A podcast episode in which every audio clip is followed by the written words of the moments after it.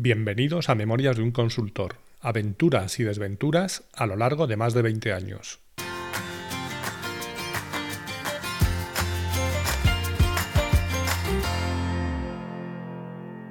Hola, buenos días, buenas tardes o buenas noches y bienvenidos al episodio 76 de Memorias de un consultor.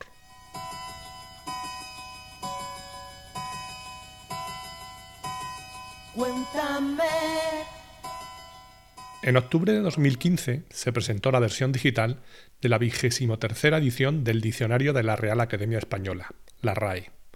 Entre las palabras más buscadas estuvo cultura, que repetía en el primer puesto, ya lo había hecho el año anterior, con más de 340.000 búsquedas en 12 meses. La razón de que cultura sea habitualmente una de las opciones más demandadas Dicen que es porque es un término complejo que se usa en contextos sorprendentes, incluso a veces contradictorios. Aunque es un término positivo por lo general, se habla, por ejemplo, de la cultura de la droga o de la cultura del dinero. Ese año se coló en segunda posición Bizarro, con más de 277.000 búsquedas, ya que en ciertos países como Colombia, Argentina y México, porque recordemos que el español se habla en varios países, no solo en España, se puso de moda entre los jóvenes. Y el tercer cajón del podio quedó para haber, del verbo haber, dos, con más de 230.000 búsquedas. Seguramente para saber cómo se escribía y conjugaba ese verbo, y no confundirlo con la expresión de haber, vamos a ver. Las dudas ortográficas están detrás de que, por ejemplo, haya, con Y, sea el cuarto vocablo más buscado, con más de 225.000 búsquedas. Se confunde con la palabra haya, con elle, que ocupa la posición 30.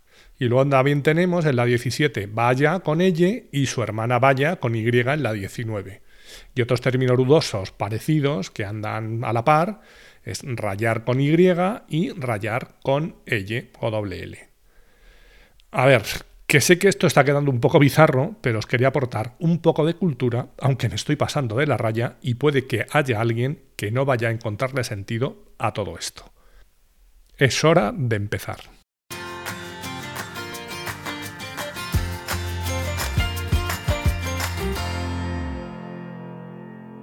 En el episodio anterior hacía referencia a que yo en ZZC no mandaba mucho, y así era, pero no penséis que siempre ha sido así, que ha habido alguna vez que yo he mandado mucho más de lo que yo pensaba incluso, como veréis un poquito después. La semana pasada hablaba también de decidir, y hoy vuelvo un poco sobre ese tema, aunque desde otra perspectiva. Como he contado en episodios anteriores, uno de mis primeros proyectos en ZZC fue volver a uno de mis primeros clientes, Ser Ecléctica donde volvía como proveedor, pero para un servicio de soporte, apoyo, oficina técnica o como lo queráis llamar, del lado del cliente. Es decir, yo formaba parte del equipo de IT interno, en teoría, y hacía de intermediario o business partner, si os mola más, entre negocio y los distintos proveedores. Aunque era un servicio, había una figura clave que era el consultor principal, y ese era yo. Y a medida que iban apareciendo nuevas necesidades, se iban incorporando algún compañero más para ayudarme a dar ese servicio. Nosotros no hacíamos los proyectos, eso lo hacían los tres proveedores homologados que había. Nosotros básicamente asistíamos a reuniones y enviábamos mails. A veces nos atrevíamos incluso a proponer alguna solución, algún problema, pero nunca teníamos la capacidad de implementar dicha solución. Como veis, un trabajo apasionante. ¿Y por qué decidimos aceptar ese servicio? Pues porque antes de que hubiera esos tres proveedores había un único proveedor y se intuía que en unos meses o en poco tiempo se iba a abrir la puerta a otros proveedores. Así que esa era una forma de estar por allí. También tengo que decir que no era una mala tarifa, ni mucho menos, y menos para lo que hacíamos. Pero si tomamos la decisión de aceptarlo era porque veíamos que podía ser un primer paso para entrar en el puesto donde creíamos que podíamos ser realmente más valiosos. ¿Decisión acertada? Sí, con la información que teníamos en aquel momento sí lo fue. Eso sí, si nos hubieran dicho que a los pocos meses, cuando empezaron a pedir ofertas a proveedores para la parte de proyectos, nosotros no íbamos a poder participar precisamente por estar dando ese otro servicio, no lo habríamos hecho. Pero esa información no la teníamos y las decisiones toca tomarlas cuando toca tomarlas y con la información que tienes en ese momento. De todas formas, también os digo que el hecho de estar homologado en un cliente no quiere decir absolutamente nada. Es decir, te da la posibilidad de hacer algún proyecto con ellos, pero no te asegura nada, ni en este cliente ni en la mayoría. Es un trámite, sin más. El caso es que los proyectos que iban saliendo se los iban adjudicando a uno de estos tres proveedores homologados. Tundra, que antes era el único proveedor, Sui Generis y Cortisa. ¿En base a qué se adjudicaba a uno o a otro? Pues en base a esas objetivas valoraciones de los que os hablé en algún episodio anterior. Objetivas o no tanto, lo cierto es que ahí nadie tenía asegurado nada. Es decir, si salían 10 proyectos, podría ser que 8 se adjudicaran a un proveedor, 2 a otro y el tercero se quedara sin ninguno. Pero eso sí, dando las gracias por estar homologados.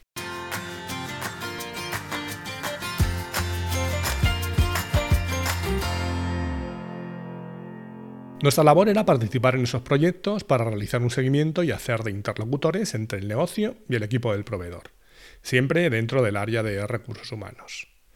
Pero voy a hablar de un proyecto que no era específico de ese área, ya que era algo más genérico, el proyecto de la nueva intranet. Me referiré a él como tu web 2.0, porque lo de 2.0 era algo que había que ponerle a todo por aquel entonces. El proyecto le tocó a Cortisa en el sorteo, el seguimiento por parte del cliente, no recuerdo a qué área le tocaba. Estaría englobado en comunicación o similar, por lo que yo tampoco tenía mucha visibilidad de lo que se hacía o se dejaba de hacer por allí. De vez en cuando nos salpicaba algo, cuando empezaban a ver quién podía tener acceso a qué y demás, porque, entre otras cosas, el proyecto trataban de facilitar información a los empleados de las distintas áreas de la empresa. Y claro, no todo el mundo debía ver todo. Había noticias comunes, que así podía ver cualquiera, y otras relevantes para determinada dirección o departamento. Y aquí entraba en juego, como estaba diseñada, la estructura organizativa en HR. En muchos clientes, cuando hablamos de la intranet, podemos pensar en un sitio al que acceden los empleados y aparte de ver esas noticias, pueden, por ejemplo, ver su recibo de nómina y descargarlo. Aquí no era así, porque todo lo que tenía que ver estrictamente con el empleado lo tenían en otra aplicación. ¿Por qué? Pues porque lo decidieron así 13 años antes. Esa fue la respuesta que me dieron alguna vez que pregunté. Pues vale, pues mejor para nosotros, pues menos problemas. El proyecto Tu Web 2.0 consistía básicamente en lo que digo, publicar una serie de informaciones relevantes para empleados y su ámbito de trabajo y algo creo también para externos y ya está, poder compartir desde un punto común toda esa información. Mi experiencia con este tipo de herramientas, no ya como implantador, sino como usuario, es clara. Solo la utilizaré si veo que me facilita las cosas. Si no, muere en el olvido a los pocos días. Ha habido veces que a la hora de implantar un portal del empleado, por ejemplo, el cliente me preguntaba luego sobre cómo hacer para que la gente lo usara. Y mi respuesta siempre era la misma, házselo fácil. Es decir, yo puedo encargarme de la parte técnica, de que todo esté bien configurado y esté integrado, pero de que el usuario lo haga suyo, eso es una labor pura de gestión del cambio, que muchas veces, la mayoría, no tiene nada que ver con la herramienta. Evidentemente, hay herramientas que son invendibles. Bueno, realmente debería decir incomprables. Y tampoco, porque he visto cómo hace años se vendía y por lo tanto se compraba cosas como el portal del empleado de SAP con ITS. Algo que por mucha gestión del cambio que hicieras era difícil de tragar, la verdad. Pero ese no era el caso, estábamos ya en el año 2015 y éramos usuarios avanzados de Internet. Nada que ver con el año 2002 cuando se puso en marcha la versión inicial de Tu Web, Tu Web 1.0 por llamarlo así. En aquel momento se optó por utilizar la tecnología de SAP Portal, sin ITS, pero SAP Portal, y se puso en marcha eh, esa primera versión. Pasados 13 años, se decidió que era hora de hacer una nueva versión, ya que SAP Portal no terminaba de convencerles o no cubría sus necesidades. Bueno, pues muy bien.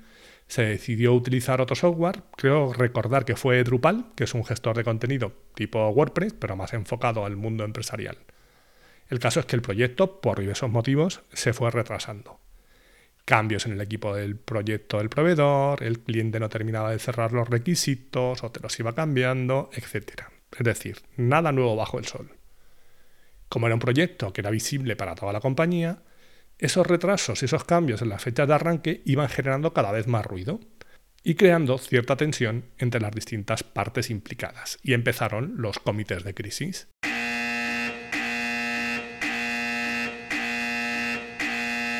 Y como todos sabemos, cuando una situación se enquista por falta de recursos y el tiempo se te echa encima, no hay nada mejor que hacer una reunión o muchas con mucha gente. Cuanto más mejor.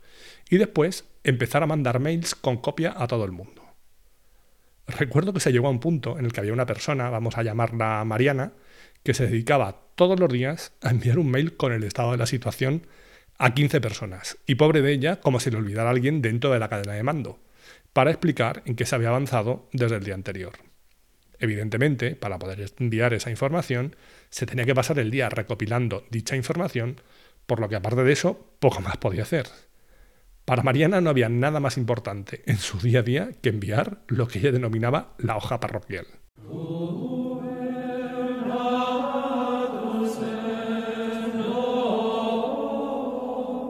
Y eso sí, tenía que estar disponible para dar cualquier tipo de explicación a cualquiera de sus parroquianos sobre lo que ponía o dejaba de poner en dicho panfleto.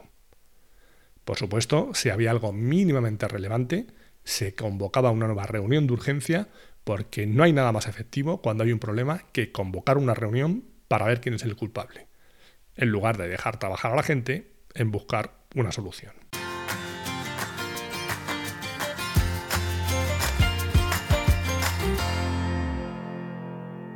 El caso es que la situación empezaba a ser insostenible. Tras varios intentos de arranque fallidos y nos pidieron ayuda a otros que no habíamos participado directamente en el proyecto para la fase de pruebas de usuario, como si el problema estuviera ahí. Que algunos se lo creía y que ahí también había alguno, pero el problema estaba de base. De hecho, cuando alguien me preguntó mi opinión sobre el proyecto, que ya llevaba año y medio en marcha, hice un sesudo análisis de 10 segundos y emití un elaborado dictamen. Sinceramente, me parece una puta mierda. ¡Zasca! A ver, pero ¿por qué habéis hecho el proyecto? Porque esa portal no nos daba lo que necesitábamos. Muy bien, ¿y qué funcionalidad tiene la nueva versión? La misma. Hemos pedido que haga exactamente lo mismo que la otra, pero con otra herramienta. Claro, lo mismo. Y no os habéis planteado en ningún momento darle una vuelta a los procesos. No, porque eso ya lo hicimos en su momento y los procesos están bien. Incorrecto. Utilicemos bien los tiempos verbales. Los procesos estaban bien hace 13 años. No dudo que hace 13 años fueran los mejores para lo que necesitabais y lo que podíais hacer. Pero hace 13 años tú tenías esto, le dije mientras le tiraba el móvil encima de la mesa. Mm, bueno, vale, habrá que hacer esa revisión en una fase 2.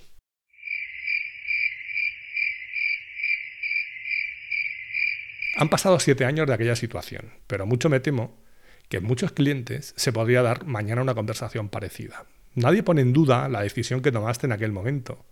Lo que es más dudoso es que esa decisión tenga que permanecer o pueda permanecer invariable en el tiempo. El caso es que con el objetivo de lanzar eso de una vez empezamos a participar en las pruebas de usuario. Bueno, en las prepruebas de usuario. Como ya había habido alguna prueba con resultados poco satisfactorios, nos pidieron que hiciéramos nosotros una serie de pruebas antes de que probaran ellos. Y ojo, que antes de nosotros había también una empresa que hacía exclusivamente temas de testing. Es decir, el flujo era, el equipo de Cortisa liberaba alguna funcionalidad, lo probaban los de testing, nos llegaban los responsables funcionales y cuando nosotros dábamos el OK ya se les pasaba a los usuarios. Con eso evitábamos que los usuarios volvieran a probar cosas que no funcionaban. Bien, pues empiezo con algunas de esas sesiones, que eran más que nada test de usabilidad, y me encuentro botones que no funcionan, etiquetas incorrectas, navegaciones que no van. Bueno, se devuelve y vuelta a probar. Así dos o tres días, siempre intentando ser constructivo y aportando posibles mejoras, dentro de lo que se podía hacer a esas alturas del partido. Una vez resueltos los errores de navegación, empezamos a ver el contenido. A ver si ahora que lo pintamos medio bonito y funciona, resulta que los datos son una mierda. Y me encuentro con una tabla en la que aparecen el número de horas que imputa cada empleado a un proyecto. A ver, sé que cuesta verlo en formato audio, por lo que voy a simplificar el tema. Imaginaos una tabla con cuatro columnas. Empleado, fecha, horas y proyecto. Y el contenido sería, por ejemplo, Antonio, 1 de junio, 2H, nómina.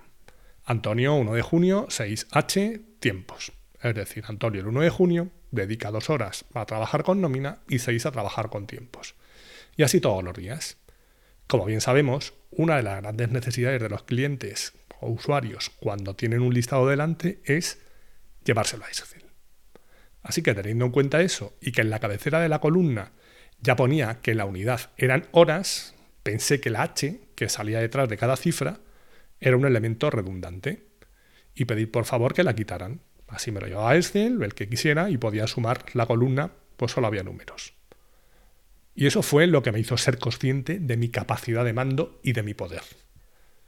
Porque ante mi petición de, por favor, quitar la H de las horas, en la siguiente sesión de pruebas pude observar, para mi asombro, y aunque os cueste creerlo, que en la cabecera del listado aparecía un flamante horas sin H, es decir, O-R-A-S. Ah, y para más INRI, en las celdas donde aparecían las cifras, seguía apareciendo la H. Yo no daba crédito. Se lo conté a algunos de mis compañeros y no me creyeron hasta que lo vieron con sus propios ojos. Pero no termina ahí la cosa. Hablé con el responsable del proyecto por parte de IT en el cliente y le dije que no entendía muy bien cómo seguíamos perdiendo el tiempo con eso. Que ya no era cuestión de tecnología, de proveedor, de producto. Era cuestión de que alguien pensara. Aparte, envié otro mail al equipo del proveedor. Y le dije que sinceramente pensaba que aquello era una tomadura de pelo. Que no entendía que el desarrollador hubiera hecho eso. Que su responsable lo hubiera validado. Y que el equipo de testing hubiera dado el ok a aquello estando las cosas como estaban. Que ya os digo que la situación estaba muy tensa y estaban buscando justificaciones para cancelar el proyecto. Y para mí eso hubiera sido un hecho definitivo para cancelarlo. Pero bueno. Y la respuesta que me dieron a ese mail fue, Antonio pidió que quitáramos la H de horas. Yo no me podía creer que encima alguien justificara la acción porque Antonio lo había dicho pero ni que fuera yo Pérez Reverte o Julián Marías. Jamás he vuelto a tener esa sensación de poderío. Pero la realidad es que la RAE se sigue empeñando en escribir horas con H. Tendré que seguir insistiendo. Eso sí, las risas que nos pasamos con el tema son difíciles de olvidar. Y a día de hoy, los que pudimos vivir aquella insólita situación, seguimos hablando en un grupo de WhatsApp que se llama Es hora sin H por supuesto, de parar esto.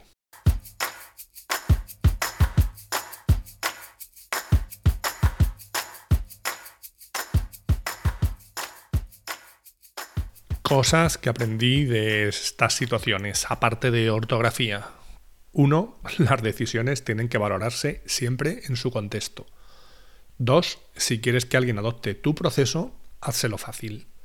Y tres, antes de justificarte, Piensa si tiene sentido.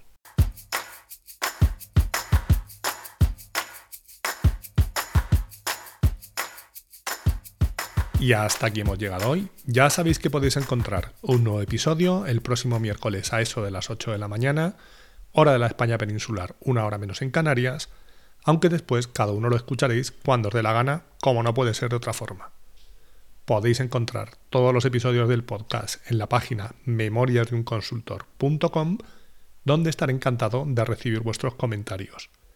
Y también en la mayoría de plataformas de podcasting, iBox, Apple, Spotify, Amazon, Google, etc. Y si queréis saber algo más de mí, me podéis encontrar también en mi blog aancos.com. Gracias por haber llegado hasta aquí y os espero en el próximo episodio. Adiós.